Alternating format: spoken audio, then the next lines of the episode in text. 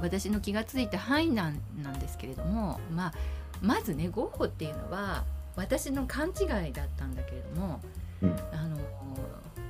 専門的な勉強は受けてなかったのかなって思ってたところがあるんです。うんうん、杉野さんどう思いましたか？いや全然そんなの考えたことすらもない。考えてもなかった、うん、気にしたことはない、ね、手紙を読んでたらねすっごいこのね今も続いているこの画家た、まあ、画家とか、まあ、作品制作をしている人たちに共通のテーマになっている問題が浮上してきたんですよ。うんうん、なのでそれをこの紹介したいのでまずはゴッホがそのどのぐらい絵心があったかを若い頃からちょっと調べてみたんですね。うん、そしたらもう11歳の時に絵を描いてたっていうことがあの記録に残っていました。うん、うん、でもお父さんの誕生日のために農場の家と納屋っていう素描が残っているそうです。うんまあ、それはちょっと私は絵は見つからなかったんですけれども、えー、それ次に13歳の時に、えーと、パリで成功したと言われているコンスタント・コリネリス・ハイスマンスっていう画家がそのゴッホが通っていた学校のでその絵を教えてたらしい。うんのでそのその人からも習ったんではないかというふうに言われています。で決定的にすごく影響を与えてるのはゴッホが16歳もうこんな16歳の時にそのおじさんのそのあのつてを頼って、えー、ハーグっていう、まあ、オランダのハーグって今もありますけどそこにある大きな画商グーピル商会に店員になったっていう結構これが大きかったんですよ。うん、うん、このグーピル商会が扱っている作品を直接生で見てるんですよね。うん、それはねすごくこのゴッホにこの絵って面白いって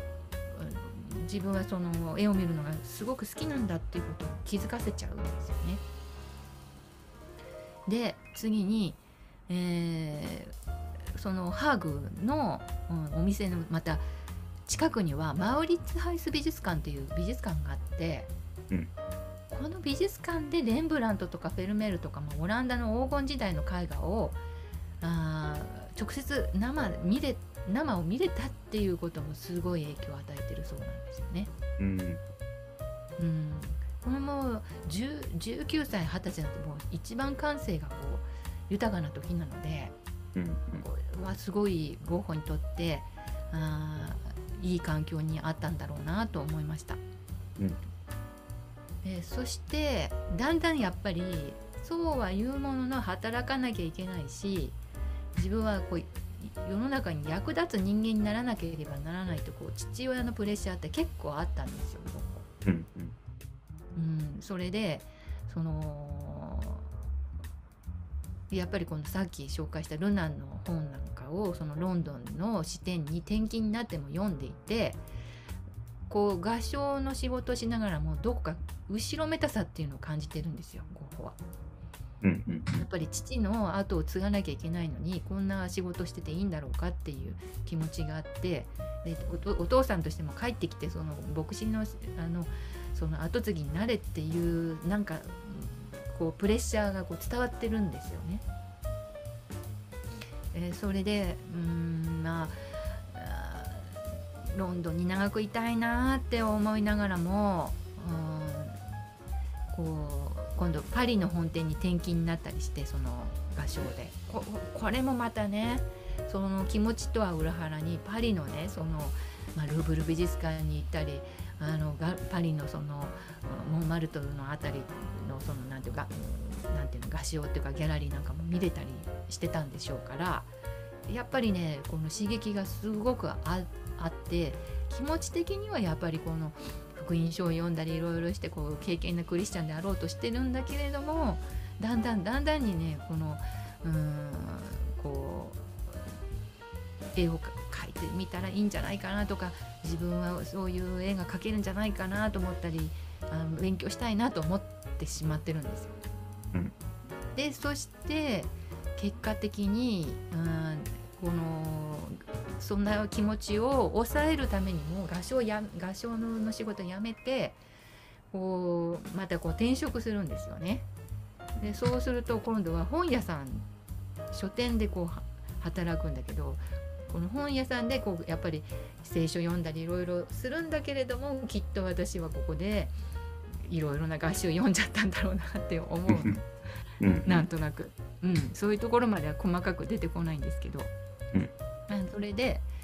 えー間もなくするとねそのテオも画商では、まあ、その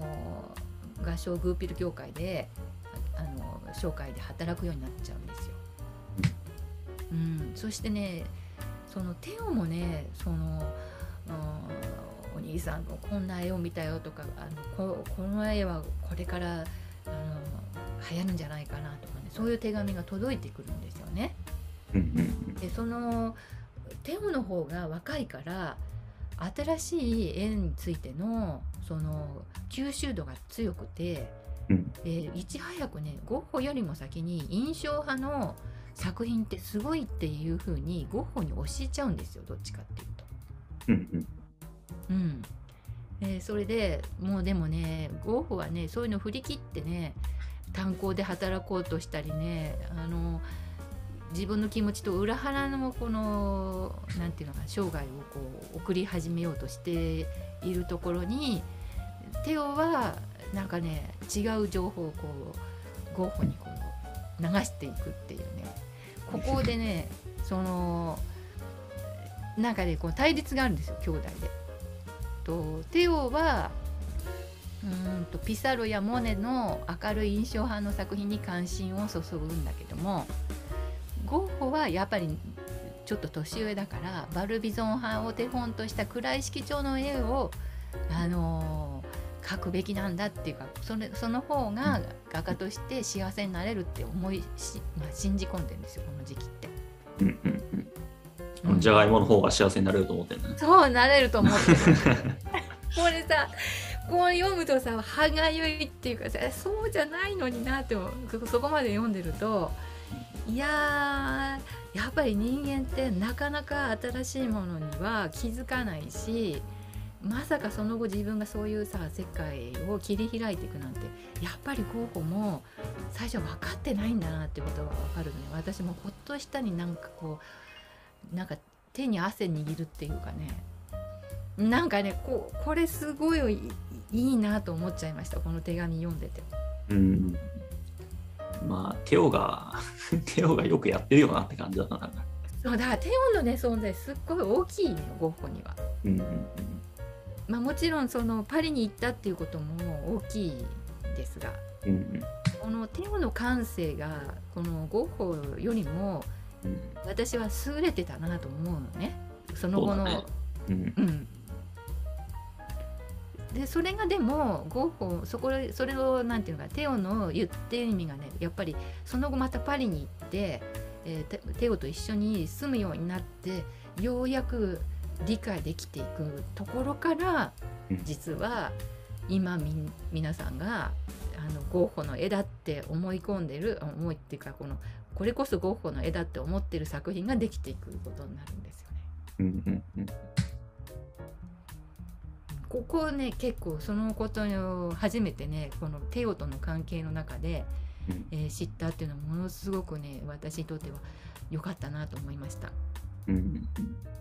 やっぱりこの私のだけの感覚ではなくてこう杉野さんから得られるものってあるんですよ私にも。うん、なので、えーやっぱり自分よりもあ年齢のあの若い人の方の意見もうん多少ね耳を傾ける必要があるなと思いました。うん。自分を見失わない程度に。うん。それで、まあ、ここにもねまだ1885年当時、まあ、パリは1887年頃なので 6, 6年7年頃なので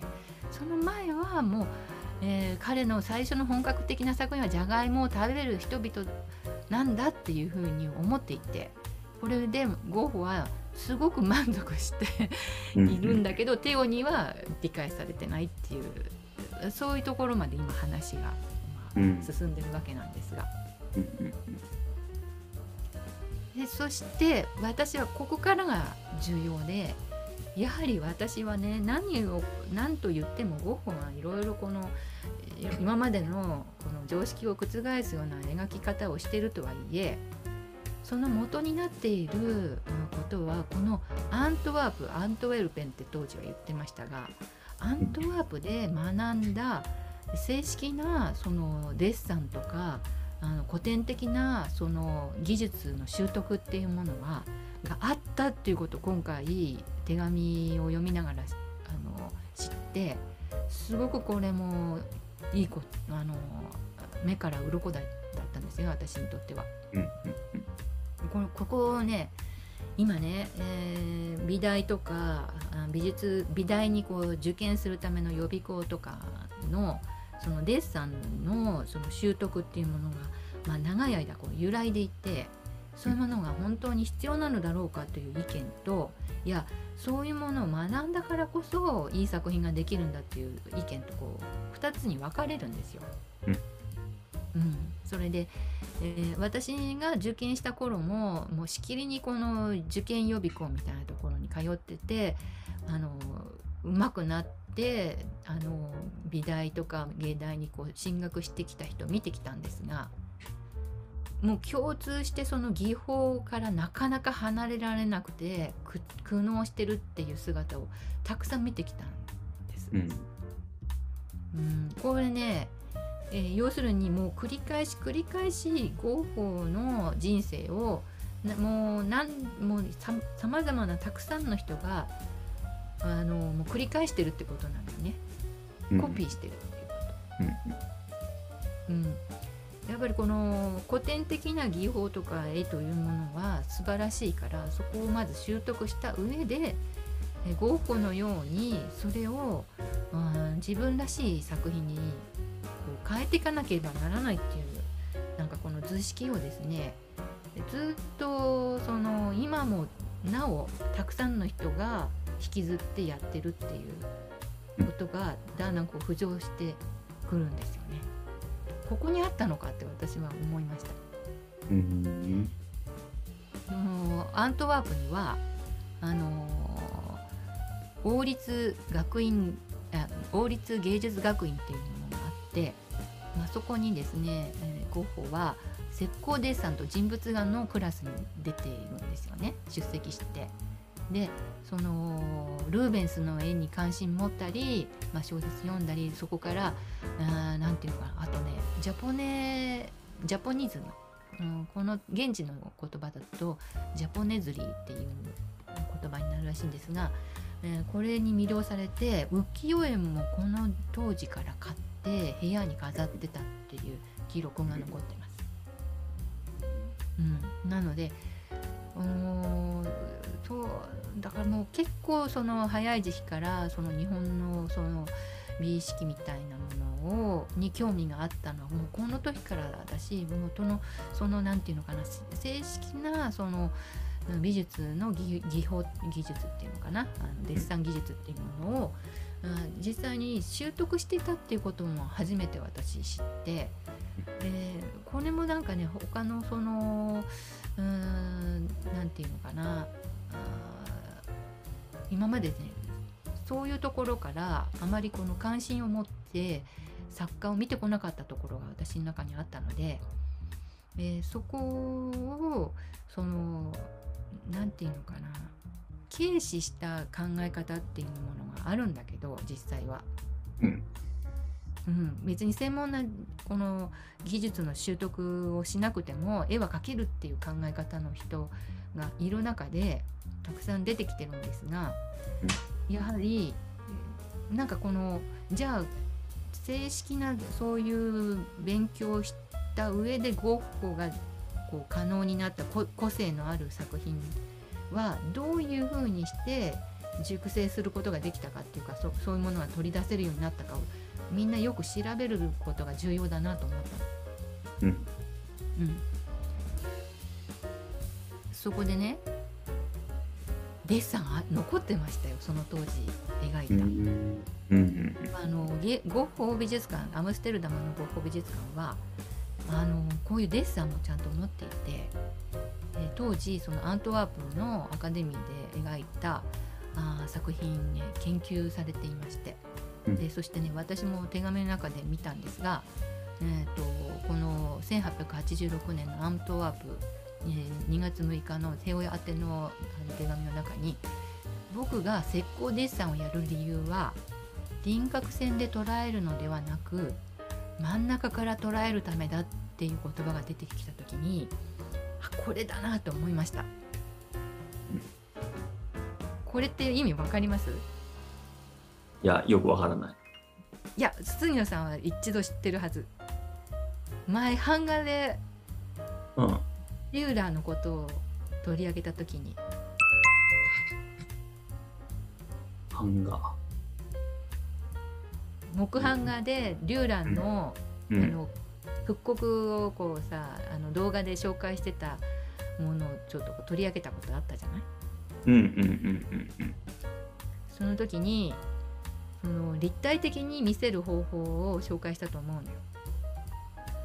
その浮世絵は平面的に、まあ、ん。富士山にしても人間にしてもさ、つるんとしてさこう影がなかったじゃん、うんうん。日本の絵って。うん。うん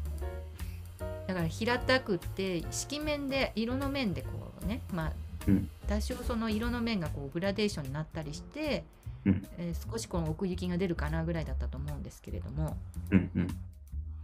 うーんデューラーのうん木版画を紹介した時にこの線が線のこのハッチングによって線描のハッチングによってボリュームが出る陰影がつくっていう話をしたと思う。ああはいはいはい。それは知ってない覚なんか知った気がするね。これですよこれ。うんうん。めっちゃ細かいやつこれを拡大するとこれですよこれ。うんうんはいはい。要するに輪郭線っていうものよりもこの境界線ではないこの平面のところにのん。線の集積を置いてそこで陰影を作ってボリュームを出してる奥行きとか。うん。うんそれのことをやってるそうそうそうそうそういうのを版画これは版画なので版画をこう立体的に見せる、まあ、要するに、えー、と西洋と日本の違いというのは日本は色の面でものを捉えているんだけどもうーんと向こうの人は陰影光の光と影によってものが立体的とかこう奥行きにがあるように見えることにすごくこうん。の興味があるわけ。だからここのさモノトーンで奥行きのこの暗いバッグからこう人間が浮き出てこの馬がさ立体的にこの筋肉のねうん。この形までよくこう立体的に見えるっていうのはこの陰影があるからじうんこの陰影っていうものをさすっごくこの興味を持って、えー向こうの人たちは描くから例えばゴーあの、えー、とドガ。ドガのはんえーとドガの油絵も最初モノトーンで下地を作って陰影でそのモノクロで描いた上から色を、まあ、乾いてから色をのせたっていう話もしたじゃない、うんうん、だからこのね陰影ってものすごく重要なのよ。その立体的に見せる。そこでまた戻って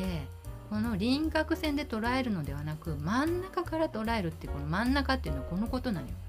要するにこの線、うん。そう陰影のこの影を追っていくっていうことからその石膏デッサンのこのボリュームとかその立体感がだ出せるっていうことにもうゴッホはここで気づいてるのよ。うん。でも結構たくさんあるんだけどところがねアカデミーに行くとそのことよりも先生はまず正しい形を捉えることをすごく注意するっていう。のうん。最初に輪郭を描きなさい。君の輪郭は正しくない。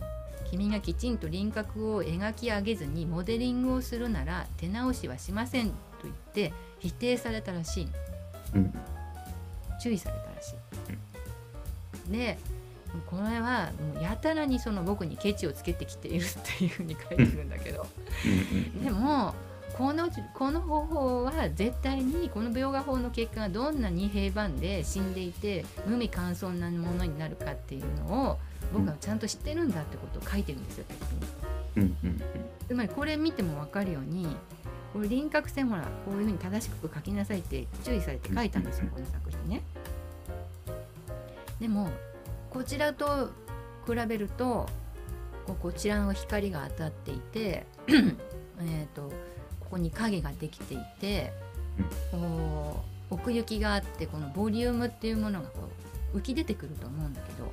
うんこうしちゃうとさなんかもうまったアイラーなそうだね。あのうん。ただ形を追いましたっていうだけの作品になってしまう。うん。そこでこういう作品も残っててこうゴッホのドロええイン、えーかっこいい。これ これはねギリシャ時代の円盤を投げる男っていうねうんあのそういう石膏像を描くデッサンをあの美大もいまだにいまだに美大はまずこういうのからやるんですよ。うん。うんあのどうでもいいけど、あの昔オリンピックはみんな全裸でやってたらしいからね。あそうそうそうそうらしいのよ。うん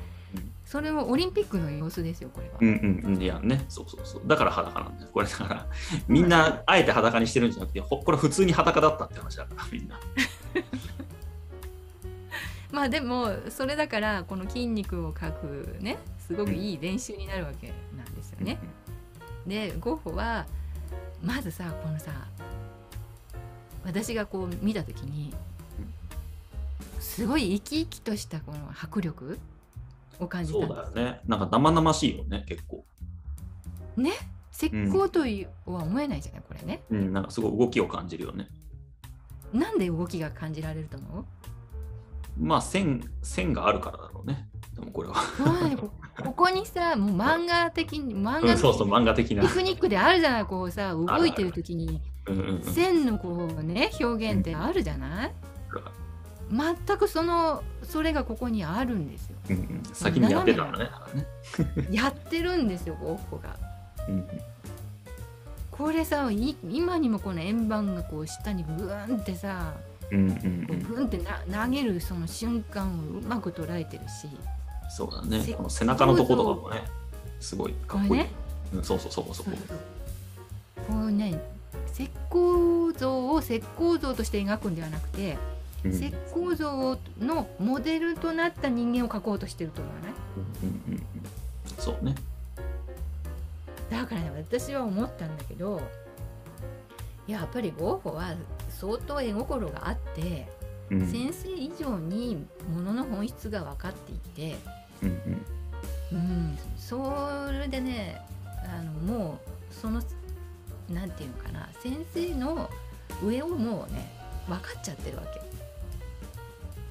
うん、だからここにもねこのまあえー先生たちっていうのは彩色とモデリングっていうのは大したことはないんだと、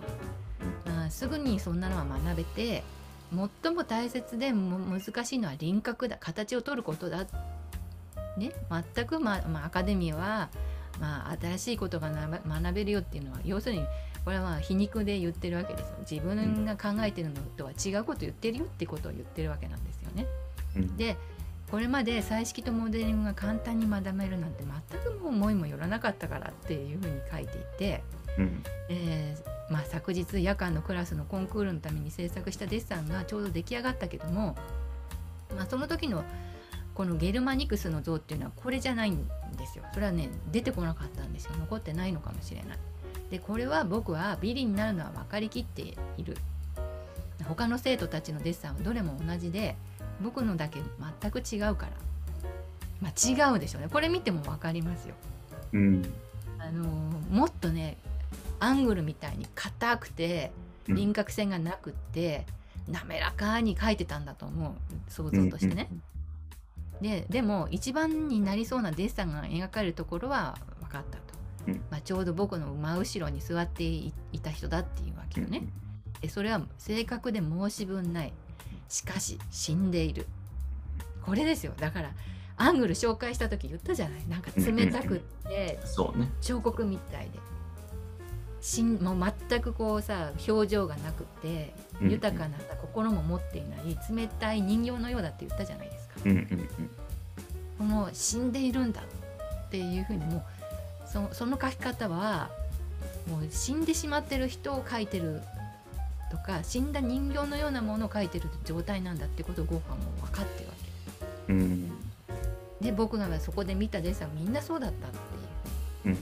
これ見ればあやっぱそうだよな。これもう生々しい人間像であり動きがあって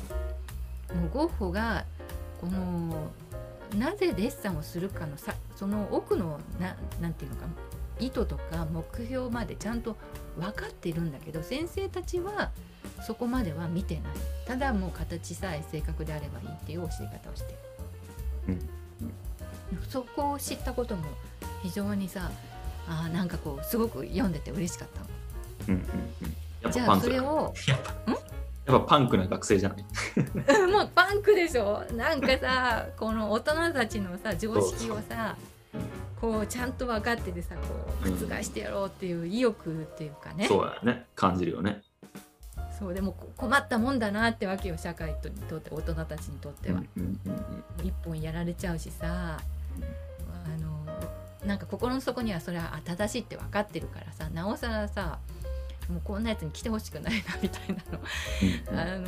自分のさ常識をさ邪魔されたくないと思ってたりしたんだと思う。まあそうだろうね。昔の母さんみたいな感じじゃない？学生時代の母さんだって先生に嫌われ嫌われてたんでしょ？だって母あさん。そうそうそうそう。まあねそういう人が画家になるわけですよだから。わかりましたか？そういうことですねはいわかりそういうましたことなんです。はいそれでまたさらにねあのもっといい作品ないかなと思って調べていったらもうありましたよ。ゴッホはねアントワープを出てからもパリに行ってからも、えー自分でこういう石膏像を持って、えー自分の、えー室内で描いてました。うんこの重要さっていうのをしっかりと分かっていたんだと思う。うん見てくださいこれ油絵ですよ。うんあのいい作品が残ってるんだなって私は思った全然つるんとしてないもんねこれさねまあこれなんかもねまあいろんな色がわからないでしょうけど紫みたいなものとかねブルーとかもねここの壁の色がこう映り込んでるところまでちゃんとかけてるからこの空間の中にうんこのものがちゃんとしっくり収まっているのね。うんこれねアントワープの先生たちが教える世界というのはここに境界線があしっかりあってね壁の色がここに映り込むなんていうことは考えてないわけですよ。うんしかしこれはねもうここにある色をねそのままこういうところにね入ってるんですよこういうところに。うんうんうんそうすることによってねこの一つの室内の中に溶け込むんですよこの像が。うんそういうところまで色のこのねだから輪郭線じゃないこの真ん中が重要だそのううんん陰影もそうだし、えーそれからそこに色色彩がどのようにそこの、うん周りの環境の中にその周りの環境の色がそのもの、描こうとしてるものにこう映り込んでるかそこまでちゃんと描けていました。うんうんそしてよりですねこの陰影のこの強調したこの線の描き方、うんうん、こういうところをねあのしっかりこ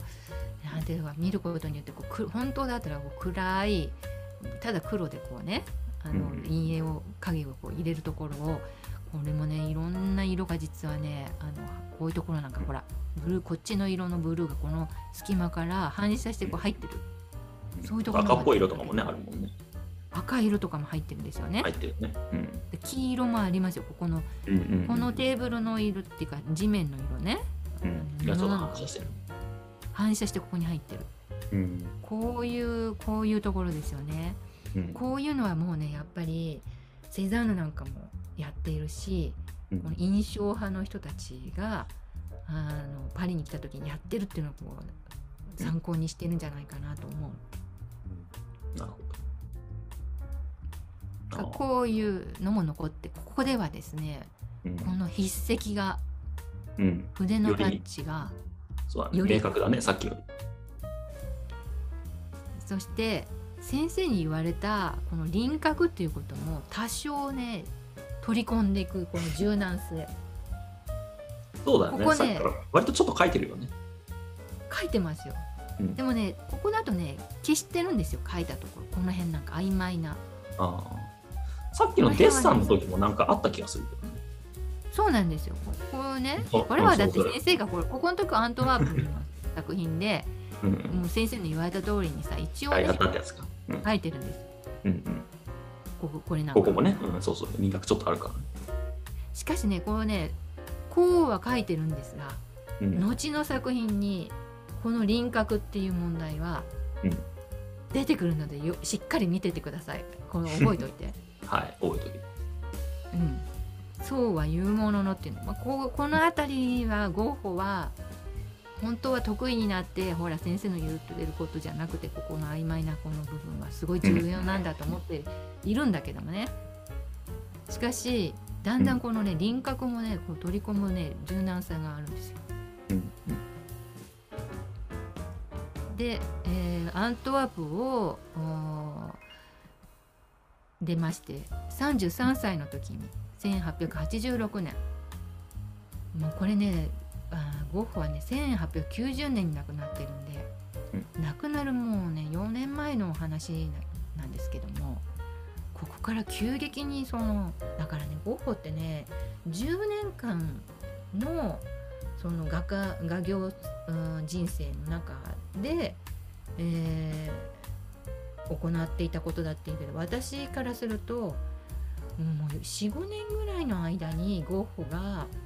ゴッホらしい作品を作って世にこの残すものができたっていうすごいスピードで作品を大量に制作していることが分かって。うん。やっぱりそこもすごい異常だってみんな思ったんだろうなと思いました。うんうん。すごいスピードで書いてるんですよ、まあ、そこでまあ命縮めたかなと思ったんですが。うんでこのパリにはもうテオのあ生活している部屋にまあ転がり込んできて、うん。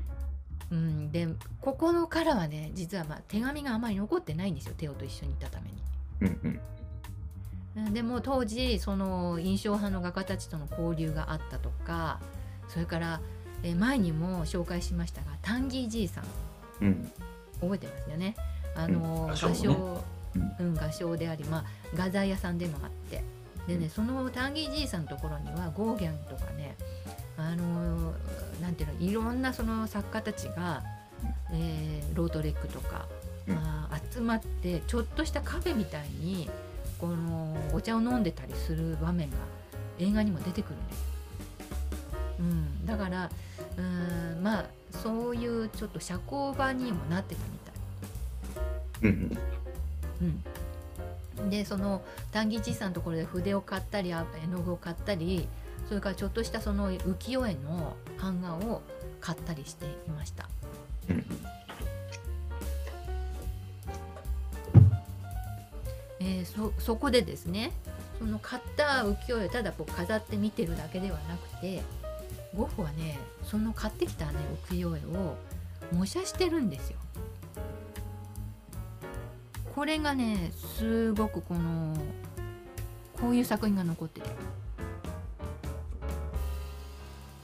これね広重の、うん。うんああの作品らしいんですよ。を模写してるの？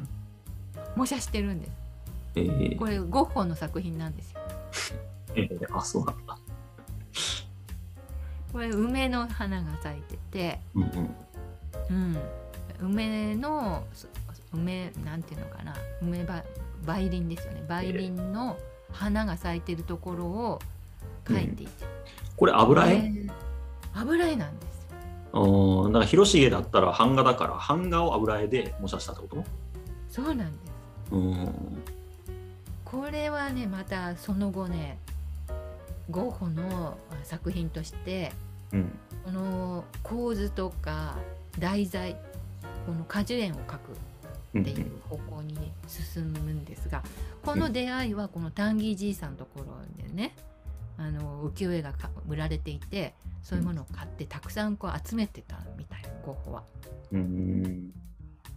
それでほらタンギーじいさんの裏あのバッグにもさその浮世絵がいっぱい貼ってあったじゃない壁に。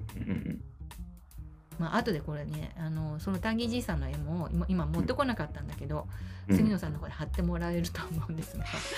編集で。また思い出したら貼っときます。はい。このねタンギーじいさんはね当時のそのタンギーじいさんのとこに集まってた人、まあ、ゴーギャンなんかも描いてますがまあゴーほどねこのタンギーじいさんを笑顔でね可愛らしく描いてる絵はななくて他にうん。いや相当やっぱり関係は良かったんだろうなと思ったのね。うん。まあ、パリにいた頃はまあ自画像は結構残ってるんですよ。うん。いっぱい書いてるね。これねパリ時時代のこの自画像ですこれ全部。えこれ見ても分かー、るすごいね。この変遷がすごいね。これ分かりやすいでしょ？杉野さんこの変化を説明して変化を説明する。いやまあさ。最初は最初はやっぱあのじゃがいもっぽいよね。あの、うん さっきの じゃがいも時代のうんあ 作品っぽいのがあってちょっとずつ567ぐらいからちょっと垢抜けてくる感じですけどね。で 6, 6ぐらいになるともうねその筆の跡が残るようになってきててうんうん6から、うん、そこからずっと20まではね筆の跡が基本全部残ってるよね。うん。うん。そうね。あとは。ゴッホの服装なんかもちょっと見て感じることありますか？そうね。明るい色だよね結構ね。このうんここ 6, 12 6以降の、ね。そうそう。そうそこの音が、うん、12131415ぐらいまでとかね。うんうん、帽子はどうですか？帽子帽子ね。帽子の変化あ確かにそうだね。前半と後半でなんか被ってる帽子は違うよね。麦わら帽子になってるね。あとね。なんで麦わら帽子だと思う？帽子何？なんか農業を始めたとか？違う。あ近いね近いね違う。あ近い？近い近いまあ野外に行ってうんうんうん。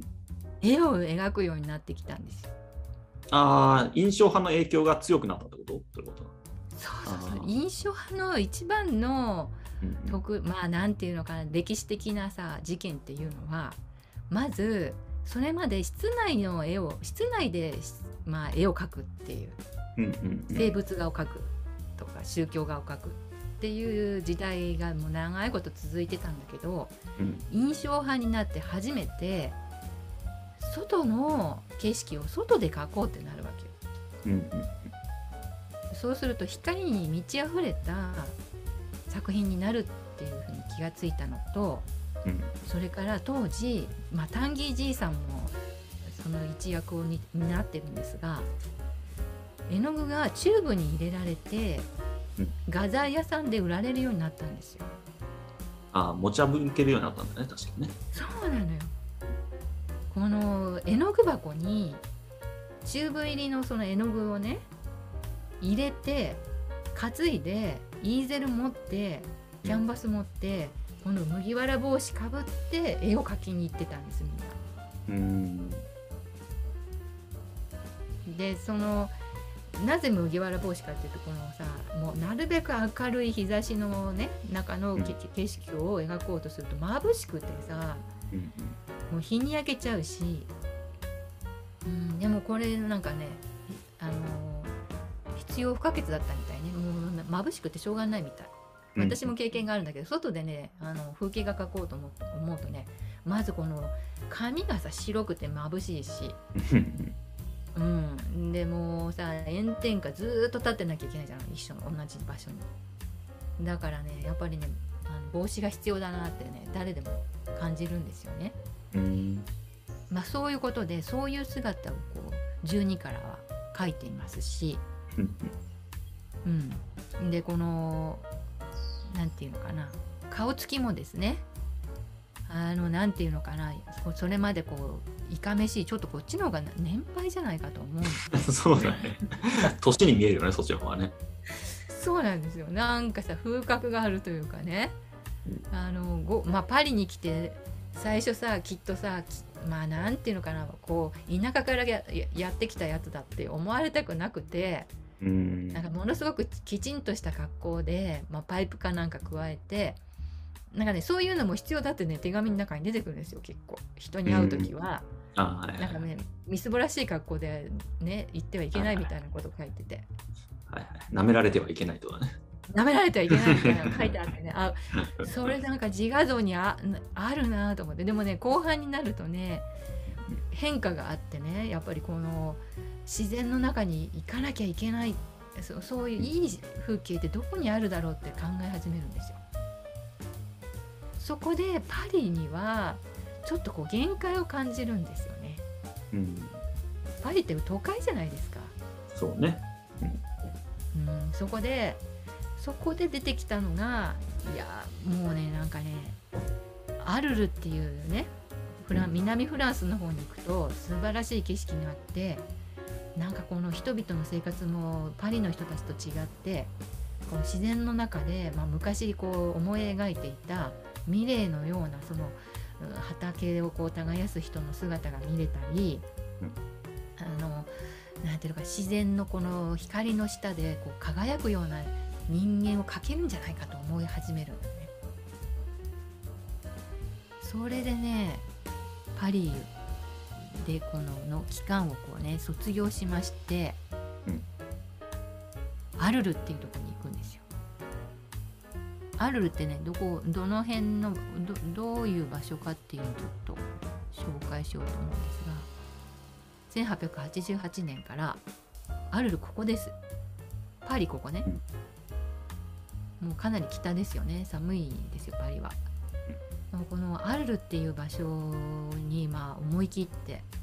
うん。えーまあ田舎だから家賃が安い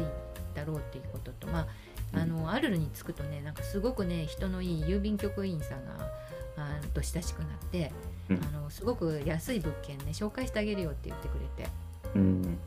うん、そうするとねそこでこう宿泊すると、まあ、それが黄色い家っていうねうん。ちょっとこう変わった家だったんですけども、あのゴッホにとってはさすごくさそれが魅力に感じて、えーもう僕だけじゃもったいないからゴーギャン君もあの泊まりに来ればみたいに誘うんだよね。一緒に絵を描こうよみたいな、うん。そういう場所に移り住むことになるんですが、うん。まあこのね私もうーん自画像でこの話をこうまとめようかなと思って最初はこのゴッホのこういうねパリ時代からこうあるこういろんなさっきあの杉野さんに見てもらった作品をこう見ていったんですが、なんかここにはさゴッホのお描き方の変化はわかるんですけれどなんかこの今一つ私自身が、あのもっとこう魅力的な絵はパリに描けなかったのかなっていうふうに思い始めて風景は、うんパリではこう風景っていうのがなくてこう人間を描いたりカフェ描いたりしてるんですけどうんうん。なんかこのこうもう少しこのゴッホの後のアルルで描くこう元になったようなモチーフなんかないかなと思ったら、まあうん皆さんがよく知っているこの「ひまわり」っていう作品はアルルで描かれたものなんですよ。うんうんじゃあ花をパリでは描いてなかったのかなって思ってそこで調べましたらありましたよ花の作品あ、まあ暗い。うん。パリパリ時代のこの、あん。の作品見てくださいこの花全くごひまわりのあのゴッホっぽく感じないね、やっぱりね。全然ねそしてさひまわり描いた同じ人とは思えないでしょ？うん、思えない、思えない。いやでもさこれすごいなんか見た時にはさおおと思っちゃったね。こういう作品もあったのかと思って。だからあのこうゴッホがこのそれまでの常識と考えていた色彩からやがてどのようになことがきっかけでひまわりにたどり着くかっていうのをちょっとね見てみたいなと思って。うん。それでこう並べてみたんですよ。並べたっていうかこう順番に追ってったんですね。これはあーと1886年のパリで描いたもの。これはねボタンの花があって1800同じ86年で個人が持ってるものですがうん、うん。少しねこのぶ暗いバッグの中にうん。やっぱここれじゃあじゃないあまりにも暗いなってやっぱり反省したんですよ、ここはね。もう少し魅力的なものを描こうと思ってちょっと華やかなボタンの花を買ってきてうん生けて、うんまあ、描き始めましたがやっぱりねこの暗いこのバッグっていうのは逃れられないなかなかね。うんうんこれもねなんかこの、いかにもあーとオランダの昔からあるこの生物画の花からあの、うん。持ってきたような暗いバッグに花がこういっぱい描かれていてね。うん。一番あのアート百科です。一番最初にこう紹介したあのオランダの作家の作品ああ、いろんな季節のあれだよね。あの、花が全部一緒に描かれてるやつね。そうそうそうう。んあれなんかやっぱり頭に思い浮かぶけどあれと比べてやっぱちょっと魅力的にはね、そうね。あっちの方がだいぶ綺麗だったね。そうそうそうそうそうそうでも一生懸命描いてますよねこの辺ここにしては細かく うん。それでなんで絵を描いたかなっていうのも手紙に出てくるんですが、うん。僕の絵が売れる見込みについてはまあう大きくないことは確かですがうん。それでもきっかけはつかみ始めていますうん。今までに僕の終作を展示してくれる画商を4件も見つけたうん。それに何人かの画家と作品の交換もしていますうん。今価格は50フランですうん。確かに高くはありませんが僕の見る限り世に出たければ安く実費ででも売るしかありませんっていうふうにテオに書いてますうん。だからやっぱりこのねまあ花を描けばなんとかじゃがいもの絵よりは買ってくれるなっていうのはゴッホは分かってる。うん。ここでうん。うんえーでどうもねこれねうん画商がね終作を展示してくれる画商が4件も見つかったっていうだからやっぱり理解してくれないっていうのとはちょっと違うよね。そうだね。いたんだね、やっぱりね、そうやって。なんですよ。うん。しかも画家も結構ね。うん。そう孤独ではないんですよ全然。うんうんうんうん、で売れてもいるんですよ50価格が50フランです、うんうんうんですからこういうねやっぱりこのあの最初のうちは今まであった生物画に要するに花にのっとったようなこのバッグがこう暗くてうん。花が少しこう明るくって、うんでそれにのっとったような絵を描いてます。うんうんうん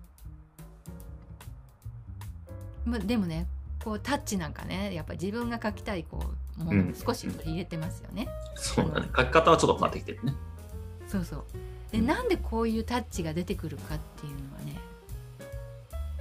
あまあちょっとその前にねその、えーこういうことも言ってさっきその置いてくれる画商が見つかったと。4, 件。でもこういうことも言ったよね、ここの、まあ、ここっていうのはパリね。パリの美術市場の動きは鈍くてまあうんオランダと比べてるんでしょうねロンドンとか、うん。大手の画商たちはミレーやドラクロワコロドービーニデュプレ。まあこの中で私たちが知ってるのはミレーとドラクロワぐらいなんですが、うん。まあ、あとコロもこのコロ間出てきたね。うん、コロは知ってるよね、まあうん。まあそういう人たちはもうその時に画商たちは、うん。昔の、うん、巨匠として法外な値段で売っていますと。うんうんうんかなり売れてたみたい。まあコロは売れててみんなほらうんうん。あの画家の仲間をさ助けた助けてたっていう話だね。うんうん、でも法外な値段で売れてたらしい。うんうんうん。でわところが若手の画家たちのには全くと言っていいほど手を出しません。二流の画商は売ってくれるのですが 価格はとても低いです。うんうん。ね価格を上げてほしいと言っても無駄だろうと思います。うんそれでも僕は色彩を信じていて価格の問題はあっても長い目で見れば顧客は色彩の絵画に金を出すようになるだろうと思っていますという。なかなか戦略家なんですよ、ここ。うんうん、先のことを考えたんだねちゃんとね。考えてる。うん。これってすごい大事なんじゃないかなと思った。うん、ゴッホのこういう面ってなかなか語られないよね。確かに。聞いたことないよね。いよね。うん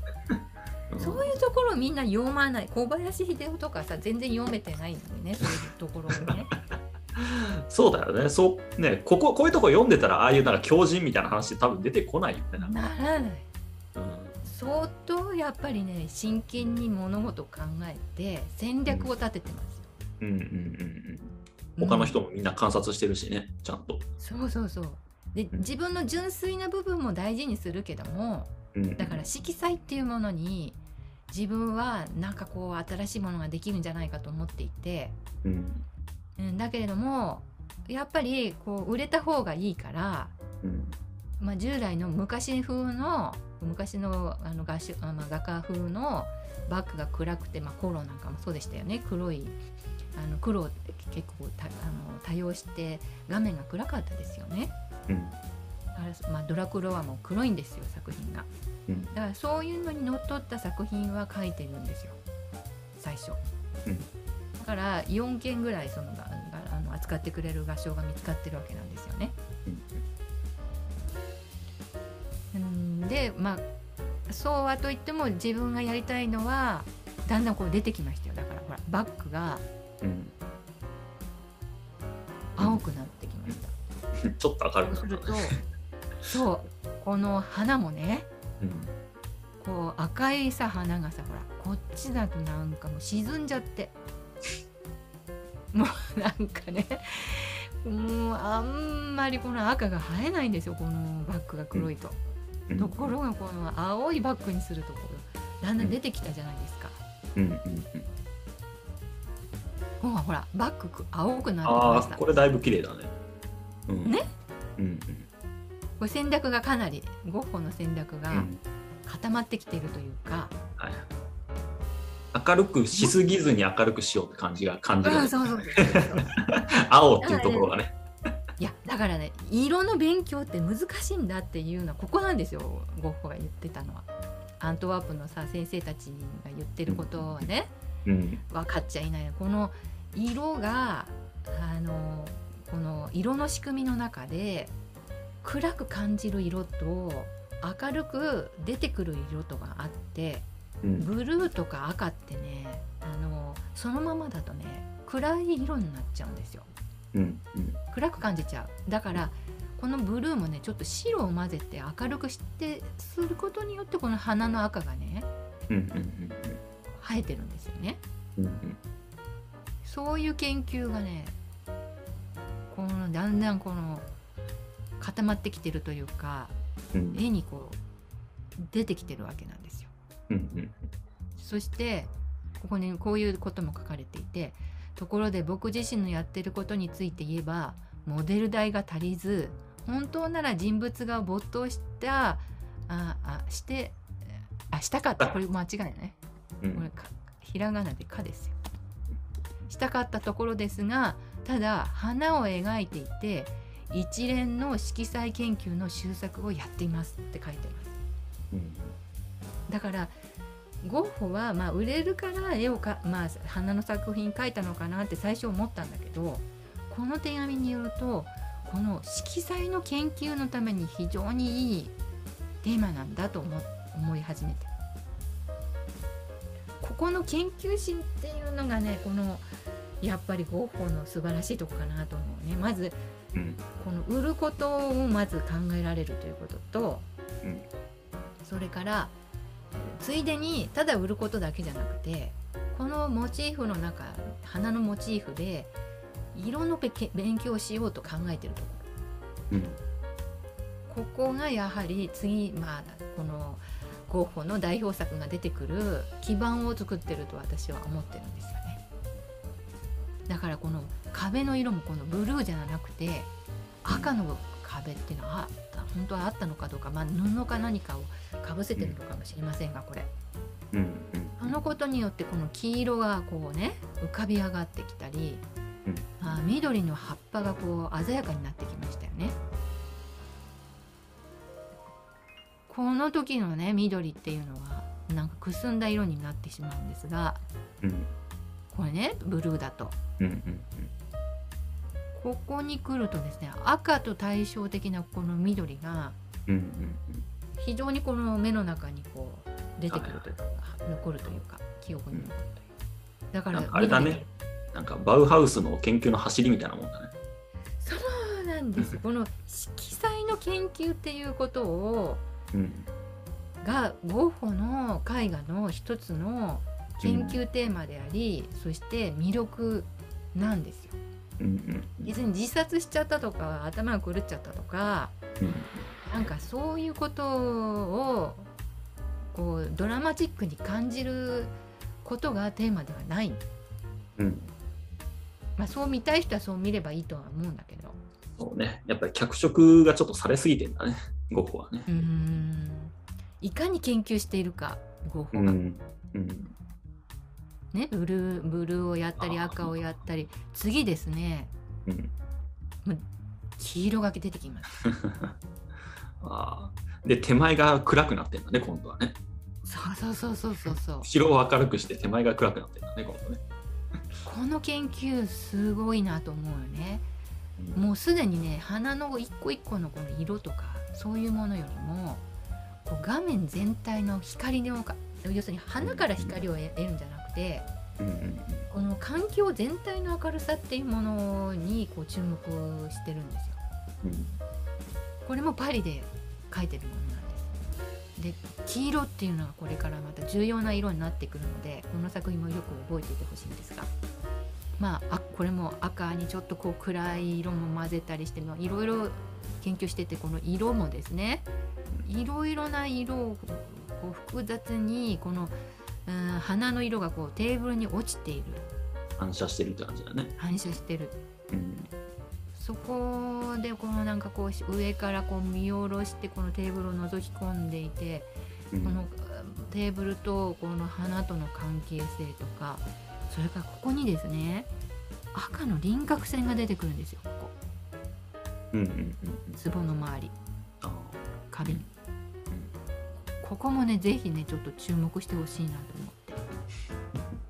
うん。でここに書いてあるんですがて手紙にもこのようにあの明確に書いてあります。赤い消し青いヤギルマヤグルマギクと忘れな草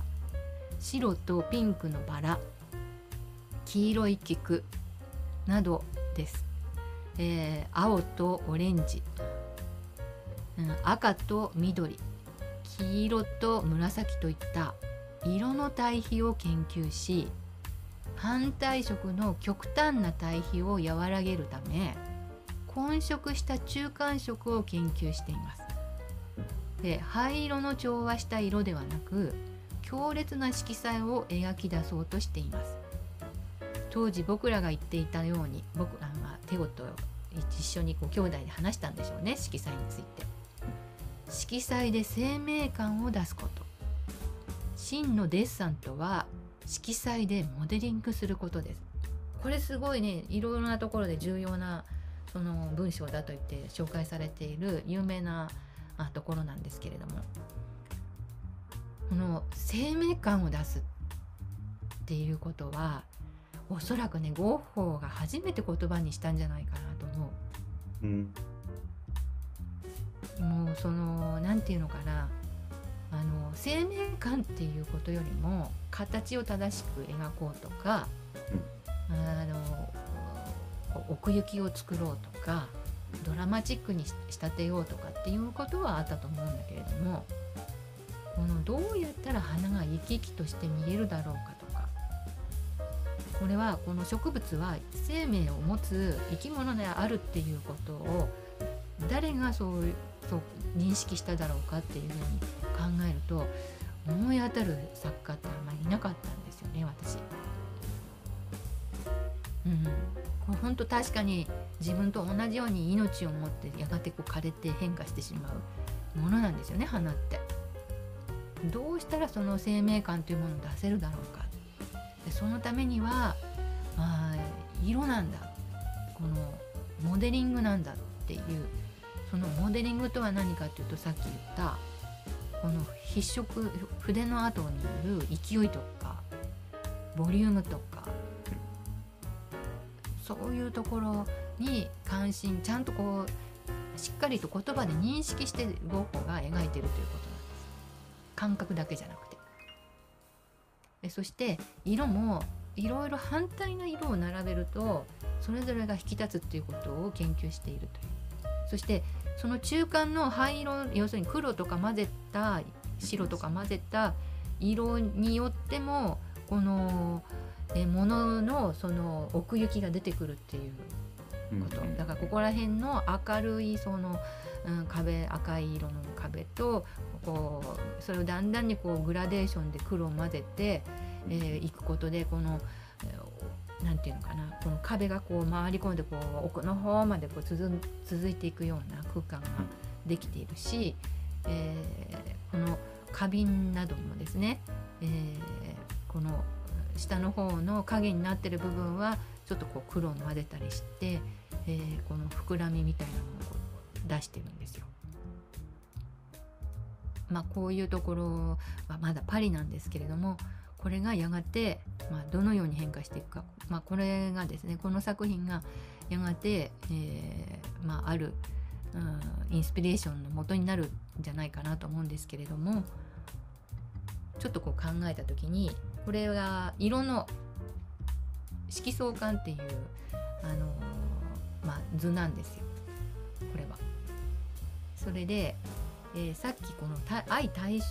対するその色を並べるっていうのこれを、えー、専門的な言葉で言うと補色と言います。それで例えば黄色の補色は何色かっていうとこの反対側にあるこの紫、うん、そしてこのオレンジだったらグリーンとか、えー、緑もこの反対の色はこの明るい、えー、赤いっぽい紫であるとか。まあ、こういうことをあの意識して描くとですねあのすごくこの色彩がはっきり、えー、明るい画面になっていくし、えー、それぞれの色を引き立てる立たせるし実はこの補色対比同士を混ぜると灰色になりますだからこの影が作れるっていう効果もあるんですよね。でこういうこの色の研究っていうのはあのその後このバウハウスなどで専門的にこの画家たちが勉強するようになってきますがあ当時はまだそういうことがあの教えられていなくて科学的な研究も途上にあったと思うんだけれどもしかしたらゴッホのこういう手紙の中からあの画家たちがこう発見してこういう勉強するといいんだなって気が付いていったのかもしれません。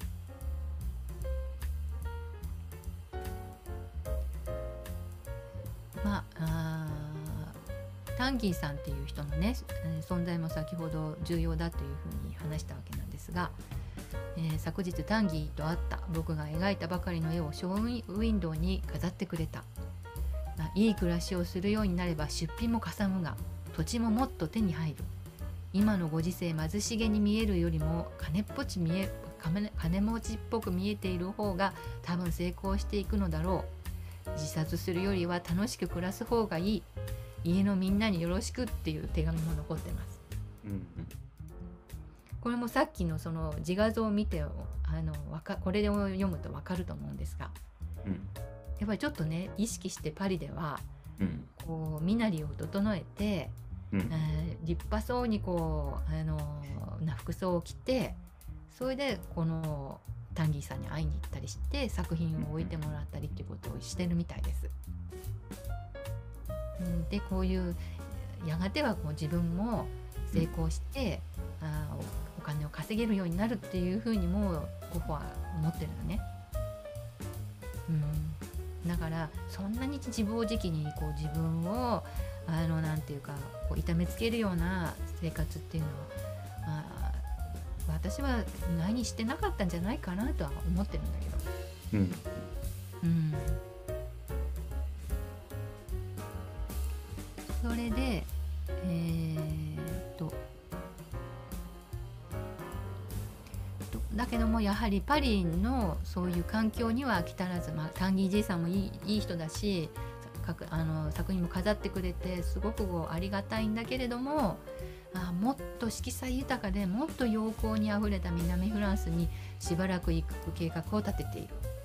えーでも僕の念願はいい肖像画を描くことなんだけどねとはも言いながらもこの後ゴッホは南フランスのアルルに行きます、まあ、これを見ても分かるようにねもうかなりこう自分のこのスタイルというのはうん。こうパリの中でできてきているんですよね。うんうん。だからこれをこのより明るい場所に行ったらもっとこうあ明るい画面が作れるんじゃないかというふうにゴッホは考えていたんじゃないかと思うんです。でこの作品なんですがあここにもうだいぶ出てきましたがこう黄色ここでもこう黄色が出てきたんですけれど、このね黄色というものがだんだんこうとても重要な色になってきて、まあ、ひまわりにつながっていくんですけれど、うん、これはね最近の研究でうんあのちょっとこうねこの黄色が少しずつ変色してるようです。うん。うん、それでこの、うんまあ、これにね鉛が関係していて、うん。えー後でゴッホではなくてゴッホの作品をも、まあ、買った人がですね保護のためにこうかぶせたこのニスがあってうんうんそのニスが災いしていてその、うん変色してるんじゃないかとも言われていて、えーまあその話はこの後あのひまわりのところでちょっとまたあ改めて深く掘り下げていくことにしますが、まあ、この時期から少しずつこの黄色に対する関心っていうのは強く持ってるんですよね。でそのまあこう黄色っていうことにそうそのなんていうかこう精神的な異常さをこう見る人もいるけれども私はそれがこの生き生きとしたこう生命力と関係があるんじゃないかなとは思っていて、と人々が芸術に臨んでいるのは生き生きとし色彩豊かで力強く描かれたものに違いないと知っておくことだだから自分自身の健康と体力と生命力を高めておくことそれが最善の勉強だとも言っています、うん、だからゴッホはかなり分かってたと思うんだけれどうん。実はですね後でまあ言うと思うんですけれど違う説があって自殺ではなくて他殺ではないかというふうに書かれ書き始めた本も出てます最近実は自殺したところ誰も見てない。ああそうなの？そうなんですよ。うん。発見された時に銃で撃たれていたんだけれどうん。ゴッホが持っているとは思えないんですよそのピストル。うん。うん、でどうもその辺りにゴロツキがいて、うん。